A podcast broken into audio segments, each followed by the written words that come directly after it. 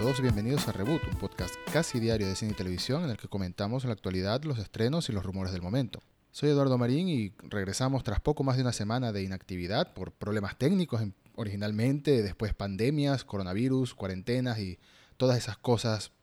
preocupantes y graves que están pasando en el mundo. Y por supuesto que tenemos que empezar hablando de ello, porque más allá de todos los sectores, todas las industrias y en materia de salud, como está afectando el famoso coronavirus COVID-19, la industria del cine y la televisión también se han visto muy afectadas. No solo en materia de empleos y de producciones, que por supuesto los trabajos de muchas personas en toda la industria, en todo el mundo, están, bueno, están en riesgo en algunos casos, sobre todo en materia de postproducción y de producción por todos los proyectos que están paralizados al momento, sino también en materia de estrenos. Mientras que alrededor de un mes vimos que la película de James Bond, No Time to Die, la última película que estará protagonizada por Daniel Craig, canceló su estreno, o más bien lo pospuso hasta finales de año. También vimos que la película Rápido y Furioso 9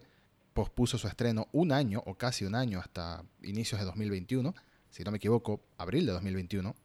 pues durante estos días de inactividad en Reboot se han pospuesto y cancelado muchos más proyectos, muchos más estrenos y rodajes. Por su parte, Disney pospuso, bueno, Disney y todos sus estudios han pospuesto eh, otra vez The New Mutants, la película de, de los X-Men o relacionada al universo de los X-Men, que sigue maldita, por así decirlo, dos años después de lo que originalmente iba a ser su estreno vuelve a posponerse, esta vez, por supuesto, por el coronavirus y no por ninguna adquisición corporativa, como fue el caso de la compra de Fox por parte de Disney. Todavía no tiene fecha de estreno pautada o nueva fecha de estreno pautada. También se pospuso el estreno de la película de Mulan, el próximo remake live action de Disney de, sus clásicos animados. Y por supuesto, aunque tardó en anunciar el retraso de la película, fue inevitable que el estreno de Black Widow, que originalmente estaba pautado para el mes de mayo, también se viera pospuesto. Y no tiene nueva fecha de estreno pautada hasta el momento, así que seguimos esperando que Disney y Marvel anuncien cuándo será que se estrene esta película. Sobre todo es interesante el caso de Black Widow porque el universo cinematográfico de Marvel es muy lineal. Una película va después de la otra y normalmente hace mención a algunos acontecimientos de la entrega anterior, sobre todo a partir de la fase 2 o de la fase 3, que todas las películas han estado conectadas, directa o indirectamente. Black Widow podría escaparse de eso debido a que es una historia que no acontece exactamente después de Avengers Endgame, por motivos obvios, para quienes vieron la película, sino más bien antes. Pero quizás hay algún tipo de conexión, sobre todo con las series de de Marvel en Disney Plus, comenzando por The Falcon and the Winter Soldier, que también pospuso su producción, hablando de eso. Y bueno, habrá que ver qué pasa con el universo cinematográfico de Marvel, si nada más se ha pospuesto el estreno de Black Widow o todo el calendario de la fase 4 se va a rodar un poco, lo cual lo veo difícil, pero es que los cines están cerrados la pandemia y la solicitud obligatoria o no de cuarentena de los gobiernos de tantos países del mundo, dependiendo del país es obligatorio o no, debería ser obligatorio para todo el que pueda quedarse en su casa quedarse. Bueno, todo esto ha hecho que nadie quiera ir a los cines. En algunos países nadie puede ir a los cines debido a que están cerrados y no deberían ir de por sí. Y nadie quiere ir a los cines. Y va a costar un poco en retomar la confianza del público una vez que pase todo el tema del coronavirus, que por ahora no ha sido así, retomar la confianza para que la gente vuelva a los cines. Nadie va a querer estrenar una película que en teoría podría ser mil millones de dólares en taquilla a nivel mundial sin tener al menos seguro que los fans van a ir, ¿cierto? De hecho, en China, en parte de China, que ya los cines están volviendo a abrir porque en teoría se controló el brote o al menos la cantidad de contagios nuevos del brote de coronavirus, en parte del territorio nacional, en China los cines están abriendo y están poniendo películas como Avatar o la primera película de los Avengers para intentar atraer al público a que vaya al cine, a que retome confianza de, entrar a una sala de cine. Pero bueno, continuando con los retrasos de estrenos y producciones, en el caso de Marvel también se ha visto afectada la película de Shang-Chi, otra de las películas del universo cinematográfico de Marvel, el reboot de Home Alone, Solo en casa o Mi pobre angelito, como dependiendo del territorio en el que vivas, que iba a ser para Disney Plus, también está pospuesto. Básicamente todas las grandes películas o producciones de todos los estudios más importantes han cancelado su estreno si se acercaba o pospuesto su producción hasta nuevo aviso. Paramount Pictures no solo lo hizo con Rápido y Furioso 9, sino también con A Quiet Place, que se iba a estrenar el 20 de marzo, ya debería estar en los cines, pero pospuesto el estreno. The Batman, en el caso de Warner Bros., también pospuso su producción, la paralizó por ahora, todo por el tema del coronavirus. De hecho, The Witcher, la serie de Witcher de, Netflix, que está actualmente rodando su segunda temporada, paralizó la producción y uno de sus actores eh, dio positivo en el test de coronavirus. El actor noruego Christopher Hivju, que probablemente conozcas como ese pelirrojo barbudo que todos queríamos en Game of Thrones, en Juego de Tronos, a Tormund. Bueno, él por ahora está en, en tratamiento y esperemos que sea el único del set de rodaje de The Witcher que contagió el virus por ahora. La producción de Matrix 4 también ha sido paralizada. La producción de Fantastic Beasts 3 o de Animales Fantásticos 3 del universo de Harry Potter también se vio retrasada. Y David Harbour, el actor que hace de Hopper, del Sheriff Hopper en, en Stranger Things, mencionó que originalmente la cuarta temporada se iba a estrenar a principios de 2021, pero, de nuevo, por el coronavirus, no se sabe cuándo va a llegar. En general, y para no mencionar toda la lista de películas que se ha visto afectada, que ya he mencionado bastantes, y básicamente son todas, igual que las series, eh, la industria del cine está pasando por un momento, al igual, de nuevo, que todas las industrias en el mundo, básicamente, está pasando por un momento complicado en el que los cines están cerrados, las producciones se están retrasando y los estrenos se están cancelando por ahora, y otros han optado por estrenar o adelantar el estreno en digital de sus películas. Por ejemplo, la del Hombre Invisible más reciente, o The Hunt,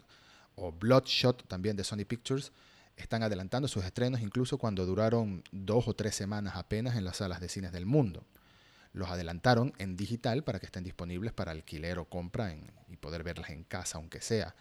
dado que sus números en taquillas mm, no deben haber sido nada agradables. También se me escapó, por ejemplo, Onward, que es la película animada de Disney y Pixar, también adelantó su estreno en digital.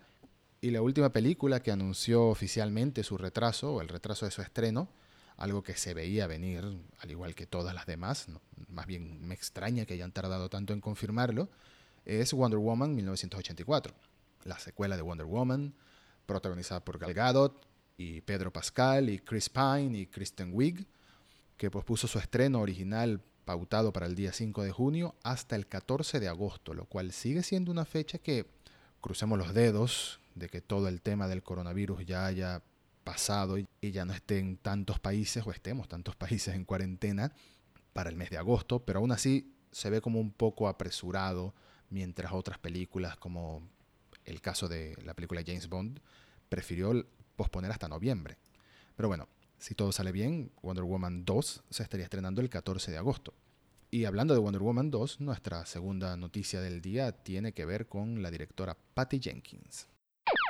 Antes de que Patty Jenkins dirigiera Wonder Woman, la primera película de Wonder Woman que se estrenó en 2017, su mayor trabajo era haber dirigido y escrito el guion de la película Monster, una película biográfica y de drama muy galardonada, eh, protagonizada por Charlize Theron y Christina Ricci, en el año 2003. Desde entonces se había dedicado básicamente a hacer solo películas para la televisión o series de televisión. Dirigió algunos episodios de aquella serie de Killing, pero ya antes de Wonder Woman había tenido un acercamiento al mundo de las películas de superhéroes y es que fue contratada por Marvel para dirigir la secuela de Thor, es decir, Thor The Dark World, que se estrenó en el año 2013. Sin embargo, la directora salió de la producción por diferencias creativas y hasta ahora no habían muchos detalles acerca de exactamente cuáles serían las diferencias creativas o exactamente qué pasó ahí, pero muchos ya sabemos cómo es Marvel de controladora con sus producciones y no es la primera directora, o mejor dicho, no es la única directora que ha abandonado un proyecto del famoso universo cinematográfico de Marvel. Edgar Wright, por ejemplo, el, aquel director y guionista de Baby Driver y por supuesto de la trilogía Cornetto con Nick Frost y Simon Pegg, aquella que comienza con Shaun of the Dead. Él era el encargado originalmente de dirigir y escribir Ant-Man, pero también abandonó el proyecto por diferencias creativas. Así que es un factor en teoría común con Marvel o quizás con Disney y sus megaproducciones, llámese Marvel o llámese Lucasfilm. Pero más allá de eso, y volviendo a hablar de lo que venimos, que es de Patty Jenkins, Se sospechaba que, bueno, debe ser algo así, deben haber habido diferencias creativas y sencillamente se fue. Y el trabajo se lo dieron a Alan Taylor, un director que entre sus trabajos previos a Wonder Woman había participado en la serie de Juego de Tronos y después de Wonder Woman, bueno, fue el director de Terminator Genesis y ahí está encargado actualmente de la precuela de Los Soprano, que, bueno, quién sabe para cuándo se estrene después del tema del coronavirus.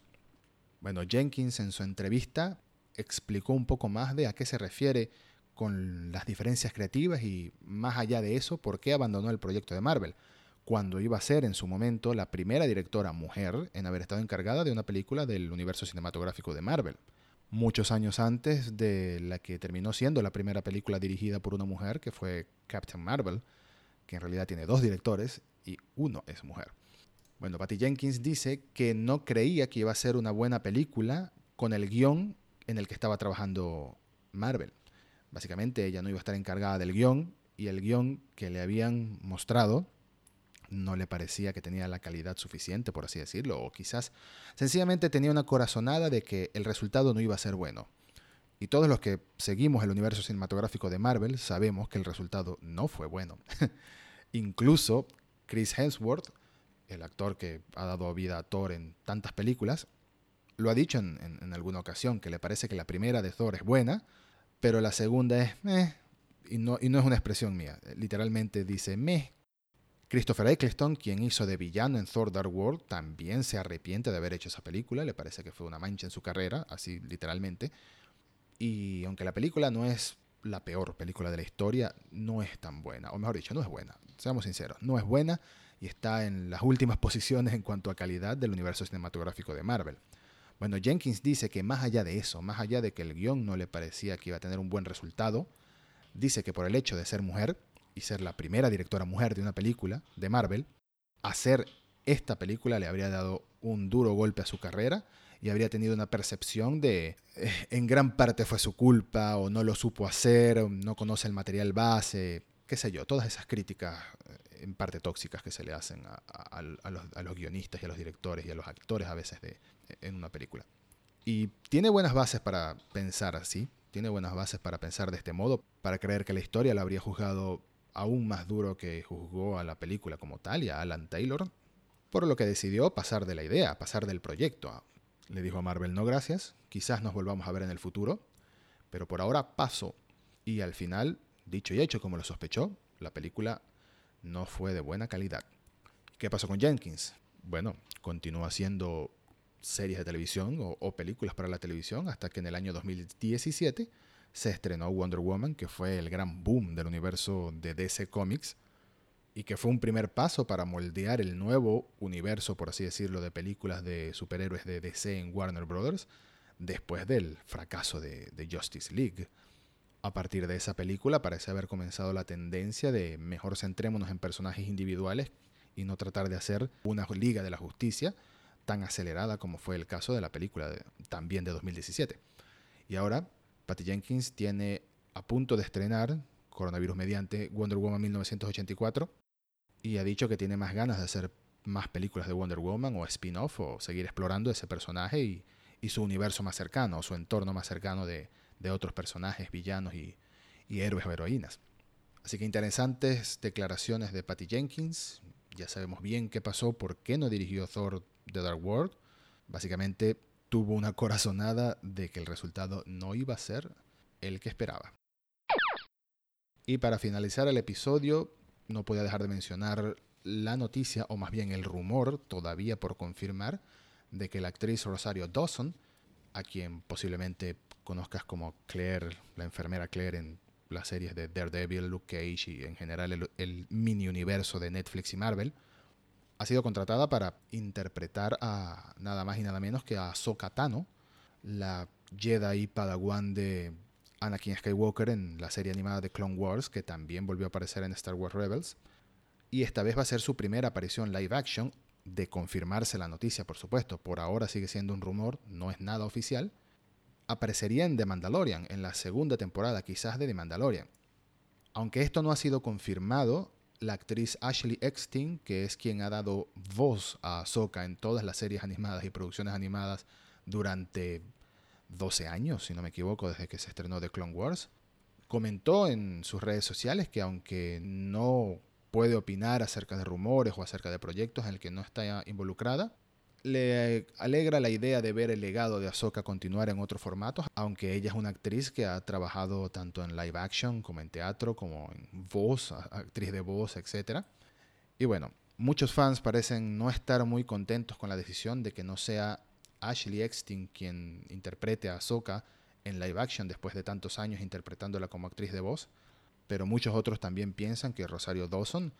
tiene la capacidad de hacer un gran trabajo y aunque sería curioso no escucharle la misma voz de siempre a Soka, pues no está mal que otra actriz la interprete en live action. Lo importante aquí para mí es que el personaje dé por fin el salto a la acción real, a, las series o películas de carne y hueso, porque es un personaje que durante más de una década ha sido muy importante en el universo de Star Wars, en las series animadas, expandiendo este universo más allá de las películas, y alegra verla en, un proyecto fuera de series animadas. De todas formas, si es en cuanto a la voz, no creo que suceda, pero ya hay precedente en Star Wars de que un actor ponga el cuerpo y otro ponga la voz. Y ese precedente está en la película Solo, una historia de Star Wars, el, spin-off de Han Solo joven, en el que al final de la película, bueno, esto es spoiler de la película de Solo, si no la has visto y te interesa verla, pues nos vemos en el próximo episodio que es lo último que voy a comentar antes de finalizar este. Pero si ya la viste, sabes que de lo que estoy hablando, y es que el actor que puso el cuerpo de Maul, antes conocido como Darth Maul, ahora solo Maul, al, momento de la historia de, Solo,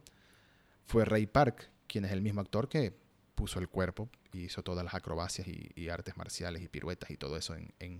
en La amenaza fantasma, en episodio 1 de Star Wars,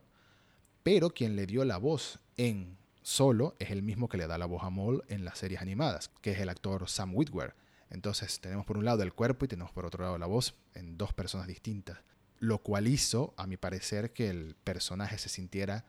increíblemente auténtico, tanto para los fans de las películas como para aquellos que también vemos las series animadas. Fue el easter egg perfecto, el fanservice perfecto para mí mucho más que todas esas locuras y, desastres que hicieron en The Rise of Skywalker. Que no empezar a hablar de esa película de nuevo porque podría extenderme media hora más. Muchas gracias por escuchar y hasta el próximo episodio de Reboot.